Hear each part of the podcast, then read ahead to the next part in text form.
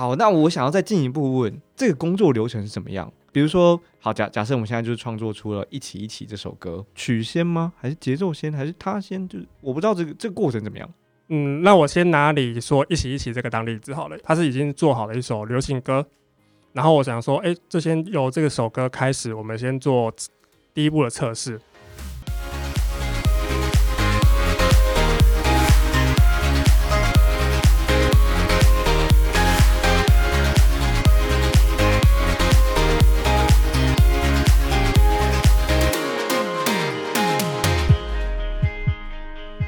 用方法办公室，各位听众晚安，欢迎收听上班阿叔的节目，我是主持人志军，智慧的智，雷霆万钧的钧，我是马克，马来高的马，巧克力的克。呃，这是我们新的系列，叫做跨界二零。我们找到那些跨界的高手朋友来，然后和大家呃介绍不同领域里头的专业，然后他们是怎么用方法来办公室的。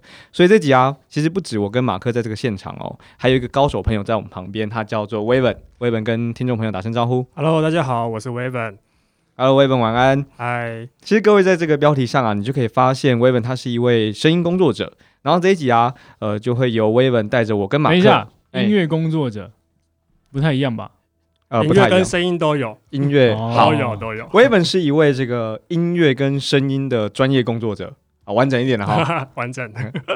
那他会带着我跟马克，当然还有就是各位听众一起来了解。我自己区分成三个区块了。第一个是什么是电子音乐？然后音乐创作者之间又该怎么样拓展市场，以及如何搭配合作的？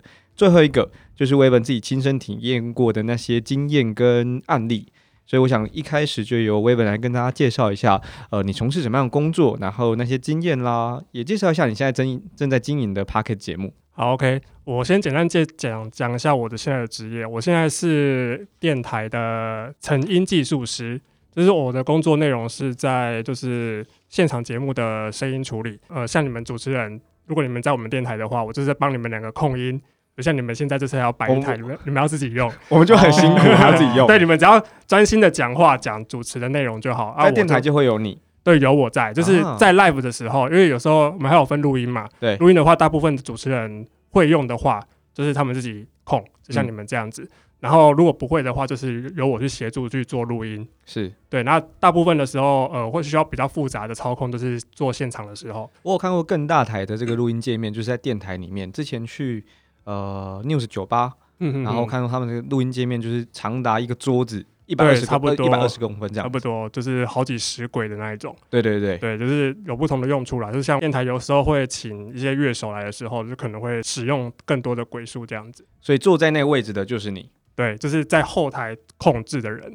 对，我们就是有一个，就像我们现在坐的样子，然后你们就是坐在玻璃后面，我在玻璃前面。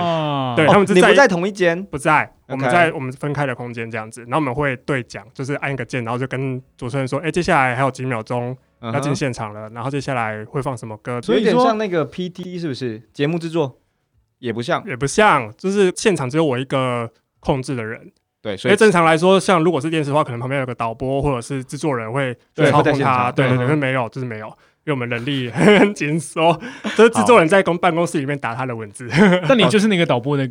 角色就是，我是我就算是呃，其实导播也不算啦，就其实还是操控，因为我会跟他们说，呃，你这个声音什么时候会到？因为他们我们会有一个排表，对他们就会先把呃几点的时候会先排什么歌，对，然后什么歌完之后要进什么广告，他们都会先排好。其实就是我就是他都先排好之后，我就照他那个去跑这样子。对对对。哦，所以电台主播说，那我们现在进一首歌，然后那首歌就慢慢慢慢淡入。都是你们在操控的，对，是我在推的。哦，我还以为主持人这么忙，我们现在新手歌慢慢淡入，然后再拉大。可是大部分的音乐 DJ 就是音乐主持人，他们都是自己来。哦，对他们比较。因为自己的呃，因为我跟一些音乐的 DJ 有合作过，他们不太习惯有人帮他操作，因为他会抓不到 tempo。这也理解，这也理解。那你还有其他两个身份，一个是电子音乐制作人，然后一个是 Pocket 节目。我们先介绍你的 Pocket 节目好了，你跟大家介绍一下。好，这是最近开了一个 Podcast，叫做耳瓜漫步。就是内容其实主要是讲，就是讲声音相关的东西，还有加上我音乐的一些经验，然后就是我有认识了一些制作人嘛，然后歌手。然后幕后的一些工作人员，就是声音产业，像我成音师嘛，然后有录音师，甚至到配音员这些专业人士，声音相关的。然后我就是想要找他们来上节目，然后聊聊幕后的东西。所以这样听起来，其实你你心里串到另外一题哈，我觉得刚就就很刚好，嗯。因为刚刚也想请教威文，就是说在这个音乐产业里面或声音产业里面，嗯。呃，你刚刚说到会跟配音员合作，然后录音师，嗯然后嗯呃会有主持人，会有音乐 DJ，还还有其他人吗？在这个产业链里头？嗯，我还会遇到一些就是经济或者是企划，哦，经济企划，对对。然后导播，对，导播是更早之前啊，我之前刚开始我第一份工作是在电视台，哦，电视台，对对对对，那时候我是当助理导播，然后嗯。到导播这样子，然后你就是跟这些专业工作者们一起合作，对对对，所以你的这个节目，呃，耳光漫步有机会邀请到这些人来，对都会就是计划一步一步来，因为太多人了，然后因为毕竟虽然都是声音产业的嘛，可是毕竟每个人专业的东西还是不同，对对对你还是必须要先了解一下他们，然后再才能做访问这样。好，我我觉得那接下来要进入今天的这个大主轴，就是电子音乐制作人这个身份。我想跟听众分享一下，就是我跟威文的认识。我们大概在这个二零一一或者是一二年的时候，我分享一个黑历史，我不是很确定威文想不想分享，但反正我就把它就是说出来。这个二零一三年的时候，你可以你可以打这个传思大道，然后啊加上志军的名字，或加上威文的名字。然后我今天还找那个照片给给 Mark 看，然后我今天有存下来，我要跟你现场跟你分享。我已经忘记那时候有拍什么照片了，来这个。哇，好尴尬，可是可是很爽啊那时候。这个 这个好像是第二届了吧？这是第二届，这应该不是第一，对，第二这个在那个在我之后什么广场的。好，那我我想就就借由这个 Waven 呃传世大道，然后跟大家分享一下，在这个现代的电子音乐里头，有好多嗯好多的嗯嗯曲风，嗯比如说 Ambient。Hardcore、House、Techno 跟 Trance 这些是比较常见的一些曲风，应该没有念错吧？应该是 然后这些曲这些曲风其实还有一些子类别，对。那是不是先跟听众介绍一下，威文自己比较喜欢或者是你比较擅长的曲风是哪几个？嗯，我比较喜欢，就是也是我擅长的啊，就是 trance 的曲风。然后 trance 它下面其实还有有 progressive、techno、uplifting、side 这嗯些，就是比较大家主要会听到大概这三四个左右。可是现在就是其实曲风我也不会分的特别细，因为现在就是大融合时代，就是很多人虽然说他是 trance，可是我听起来好像它也不是什么都有不。是那么传统了。对，就是它哦其实就是已经有融合很多种样式。在你最近的节目里头，应该是第四集还是第五集，我没有记得很清楚哈。你跟另外一位电子音乐制作人，他叫信之，对对对你们就也有聊到这个音乐的起源，嘿就是由由 techno 转变成什么，还是由 trance 转变成什么？然后你们有聊到这些曲风，或者现在制作这些音乐，可能就也没这么传统。好，我我觉得大家可以到耳观漫步里面去听，他们更深入的去探讨这些曲风一些来源跟现在的演变。那是不是也借由这个机会跟大家介绍一下，如果要接触电子音乐，嗯然，后甚至是或或许就是 trance 这个曲风，然后可以在哪边听到 Waven 你的音乐？我现在比较入门的，我前阵子帮曾淑琴、淑琴姐，嗯哼，然后 remix 的那一首《我不要那么早睡》，那一首我觉得蛮入门的。在 Spotify 上面有。对，Spotify 有，然后 KKBox 也有，所有的主流平台都可以听得到。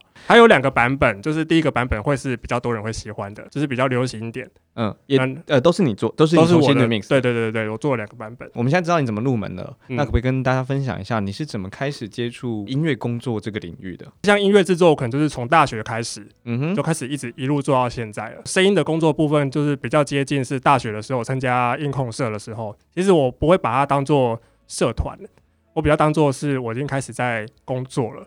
帮观众朋友问一下音控社的全名，因为音控社，我我不确定大家是不是可以直接就是联想到这是一个简单讲就是音响控制社啦，然后我们嗯全名叫做湖北科技大学 Balance 音响控制社。所以因为这个社团开始接触呃音响，然后也接触电子音乐，电子音乐是更早，应该说更早，对国中的时候对对对对对，有，我就有做功课的。哎，不错，呃，可不可以跟也跟大家聊聊？你你说你可能在国中接触嘛？像我自己玩吉他，我会有我会有一个启蒙导师，嗯，就是因为他带我进去吉他这个呃产业好，或认识这个乐器。嗯，嗯嗯那你有那些启蒙导师吗？或者是影响你最深刻的那个人？应该不是，应该不是说一个人，而嗯是一张专辑。他就是呃那时候早期就已经会流行一些合集了，没有？嗯，嗯就是什么说舞曲大帝国啊，然后、哦对，然后什么什么叉叉大帝国什么之类的。不会是听录音带的吧？没有，那时候是还是 CD 的啦舞曲大帝国有录音带的哦。哦，这个我不知道欸。真正影响开始，我真的开始越来越喜欢电子音乐，是我爸爱听一些西洋的舞曲，嗯它其实是那个时代的，其实就是流行歌，嗯，就是什么马丹娜之类的，然后什么西城男孩巴拉巴拉这些的，就是比较有动感的、有节奏的对一些音乐。然后从那时候开始听，之后就是我开始会自己去找歌，去一些大卖场的 CD 区，然后去听去找。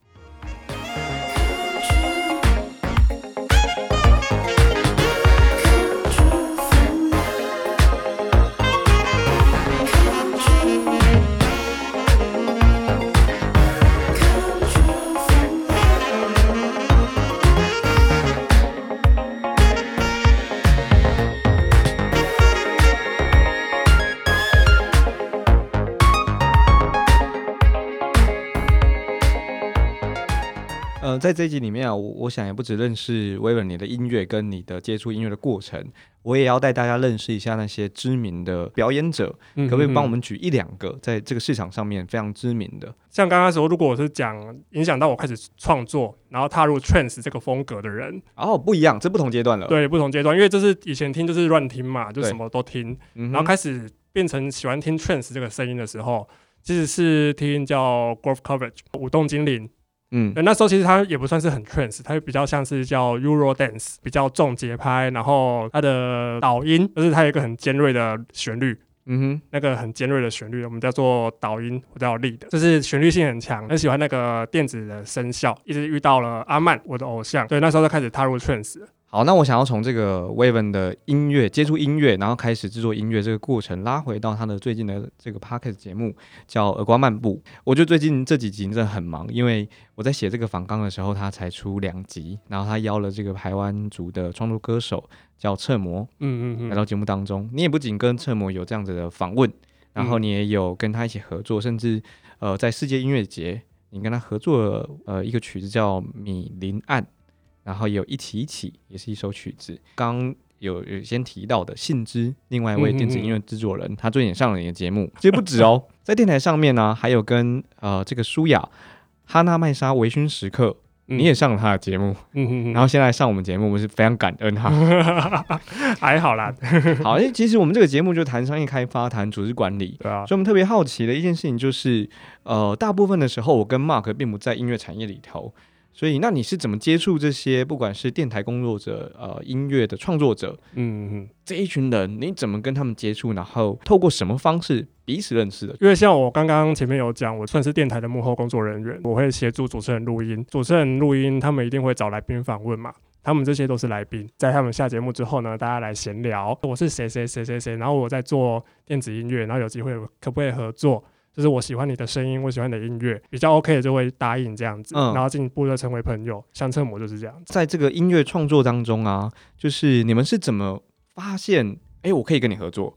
然后对方也觉得啊，我可以跟你一起合作，就是怎么辨别的？你们怎么怎么知道彼此可以契合，然后创作出这个作品？嗯，我先讲侧模好了，好因为侧模是呃我在前年的一个台东的叫巴西瓦里音乐节，他那时候在台上第一次听到电子音乐元素的主语歌，隔没多久几个月吧，他出了新专辑，啊，然后来我们电台开始那个宣传嘛，侧模来了，然后我就顺道跟他认识了这样子，因为他是原住民，他是纯主语歌，因为其实嗯。主语、主语这件事情，在我以前做音乐的时候就已经对他有很多想象了，哪一天我一定要跟原住民的主语歌手合作，所以刚好遇到的时候，他刚好在巴西瓦里上面唱的是主语电子，我说哎、可以，就是这个就是我想要的声音，你是计划好了，然后你再等一个合适的人进来。哎，好，那我想要再进一步问，这个工作流程是怎么样？比如说，好假假设我们现在就是创作出了《一起一起》这首歌，曲先吗？还是节奏先？还是他先？就是我不知道这个这个过程怎么样。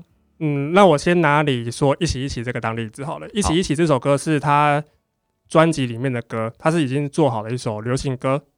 然后我想说，哎，这先由这个首歌开始，我们先做第一步的测试，先拿来做 remix。然后我就跟他要了 vocal，就是音乐都有很多分轨嘛，我就跟他说，我只跟你要 vocal 档，然后就我来做这样子，就等于说我只拿他的纯纯的人声那一轨，就等于说是唱歌的主旋律，然后剩下我都全部重做。节奏跟其他的内容是你在做，对，我就全部重做。懂？我记得个我我也有延伸一题，你们谁是主角这件事又是怎么被决定的？像像这个谁是主角？主旋律吗？呃，这变成是说，变成是他是重新制作，我就是这首歌的新的制作人。我来做的话，我会尽量让两两个元素是平衡的，它就是一首完整的乐曲。那你们有一起做过像零到一这样子的有我去年去年跟侧模参加一个台南新时代之歌，对，这时候我就是跟他合作，那时候我们得最后得第三这样，我就拿丢一个 reference 就是样品给他说，诶，我想做这种感觉的，然后他说 OK，那我就开始做。我就先把曲子先做好，然后再由他去谱唱歌的部分，词跟曲。之前我也在你的节目当中有听到 kick 先或这个 melody 先，嗯你们是怎么嗯区分的？还是这个只是习惯不一样？习惯不一样，有些就是喜喜欢先旋律先出来，有些人就是喜欢节奏先出来。有时候我脑袋先想出，哎、这个旋律不错，我就先把旋旋律打出来，然后接下来再补节奏。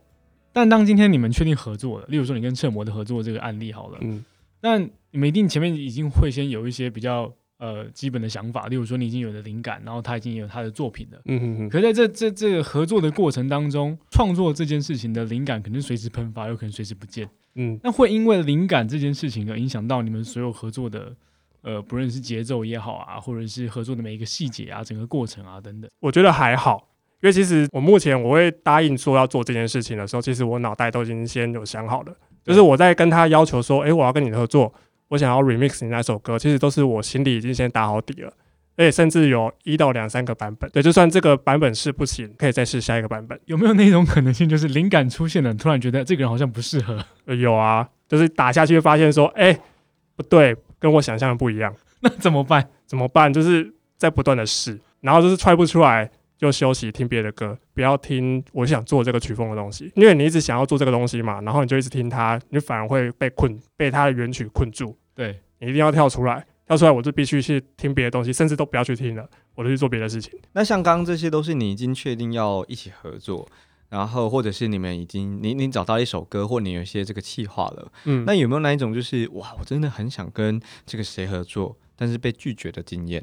他们也没有很明确的拒绝，哦，没有回，对，就是默默的，就是呃，要合作可以联络我们经纪人，感谢感谢，然后你就联络了经纪人这样子，基本上的确是要跟经经纪人讲，确实确实，因为像那个我跟车模就是其实就是略过经纪人，我直接我直接加他 FB 本人，没有啊，因为他就在现场啊。那他们会有哪些评估标准啊？就就你知道或你过去合作过或被拒绝的这些原因？像上次我之前遇过的是九 N 八八，嗯哼，哦对那时候就是有跟他说，哎、我我我喜欢做什么样风格的音乐，然后他就很明确跟我讲说，嗯，其实这些风格他不熟悉，然后哦。或许以后有机会这样子，因为像我可能就是我只需要他的歌声，我说那我可能哪天做出来之后再请你唱这样子，然后他说那可以之后再联络经纪人或是其他管道联络这样。那有没有什么那些就是呃你自己非常印象深刻的合作经验？不管是表演啦，或者是跟音乐创作者的一起做曲子、做作品这样子的合作经验？印象深刻、哦，因为其实现在比较密切，真的就是侧模。然后另外苏雅现在是在进行式，正在制作中，我们已经可能有几首 demo 了，然后再哦等进录音室这样子，所以还听不到。听不到。那之后会在哪边上？之后就是我们会我们在考虑是要独立发行呢，或者是请代理商。懂？对，因为毕竟我们音乐圈就是很多人是一些就是可能是唱片公司的人，对，然后他们可能会帮我们发，如果有价值的话，他们觉得有价值就可以帮我们发这样。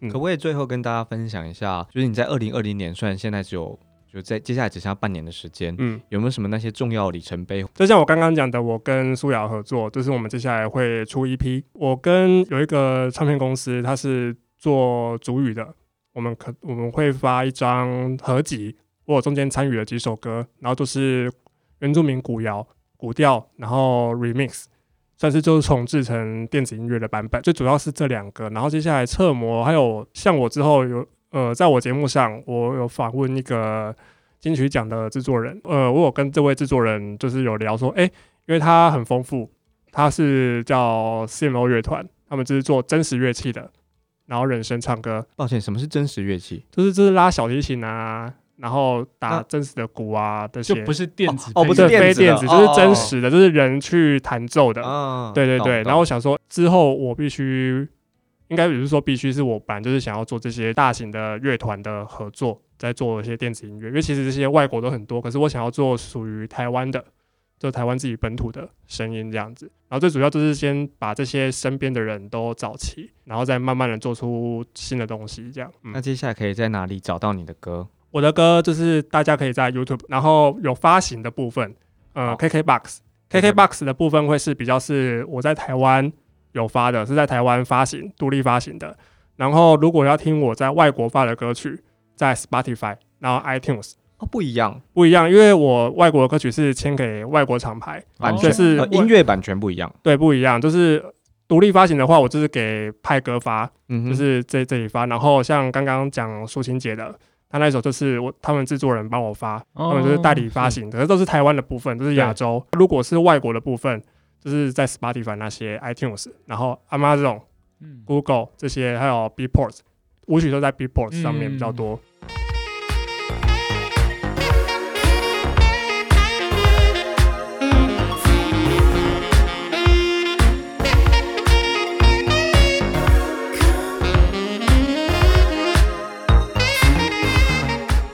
就是像我跟志军，我们在商业开发角色上面会很明显、很明确的会知道如何跟对方的公司达成一些价值上的共识。嗯，例如说，这次合作案可能会带来多少多少的订单，甚至是对彼此的公司的品牌价值带来多少的成长。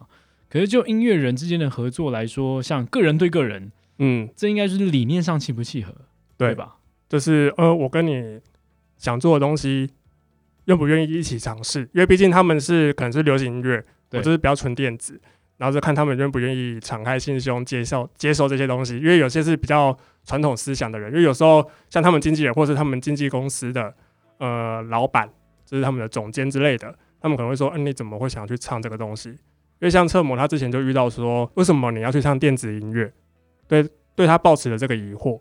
可是我们上完了世界音乐节的舞台之后，大家都就改观了，哦，对，说哦，他可以唱，而且有不同的感觉。就是差那一个展示而已啊。对，就是大家觉得说他就是唱抒情流行歌，就是什么抒情王子之类的，怎么会去唱这种电子音乐的东西？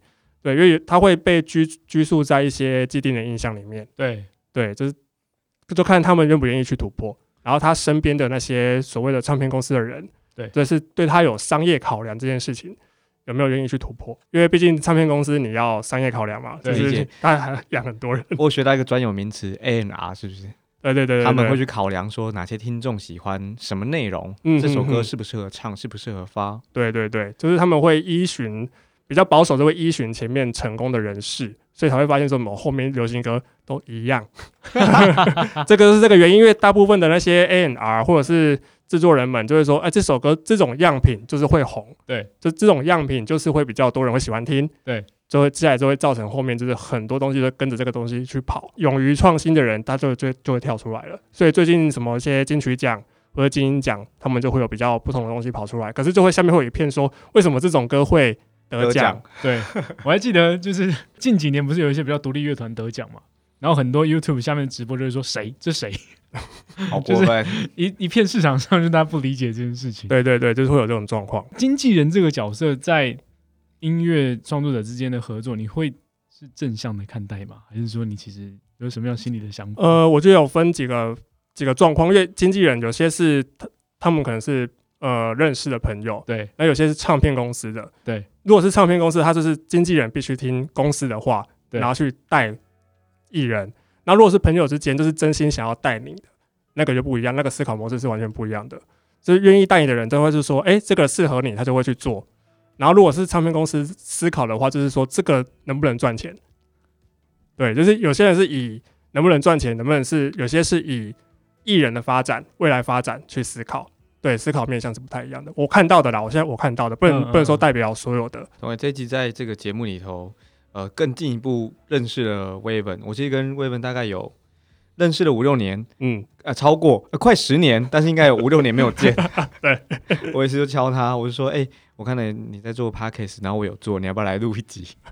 我也说很紧张这样。哎、可是我我就想说，哎、你们的这东西跟我好像有点痛跳的有点远，想说，呃，做的内节目内容有点远，嗯 可是我们做商业开发嘛，我也想让更多不同产业的朋友可以知道，如果他未来要跟音乐产业合作，嗯嗯嗯，或许有不同的切入点。我可能跟导播，我可能跟经纪人，我可能我可能就直接找音乐创作者。我觉得需要哎、因为其实现在音音乐这一块其实也很缺我们这种行销的东西。是对，这大家可能会不知道怎么去跳脱传统行销的方式去做音乐这一块。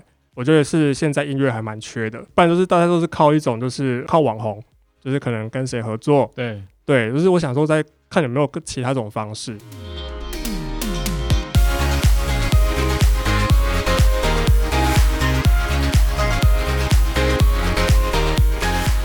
太好了，感谢维本带我们认识了电子音乐，然后 Chance 你的曲风，你的 Paket 节目，这个耳瓜漫步。嗯，好，大家可以。点开 Podcast，听完这集之后，然后直接点耳光漫步，我会直接列在下面。搜寻都搜寻得到。再次感谢 e e n 好，谢谢。上班阿叔，熊班阿杰，我们是以商业开发、组织管理和上班大小事为主的 Podcast 频道，欢迎大家可以匿名写信或留言给我们，我们在节目中讨论案例，找具体的方法，尝试着和各位一起从中彼此启发。人生要记住的事情太多，按下订阅，让手机来帮你记得我们有更新。你可以在 First Story 或者 Apple Podcast 我们的节目《上班阿叔》底下留言或告诉我们需要调整的地方。别忘了也去耳瓜漫步听他的 Podcast 节目。当然，如果你想要匿名提问，在本集节目介绍里面有匿名提问箱，或是写信到 unclesradio at gmail dot com。我们很期待看见你对于我们节目的想法。下期见。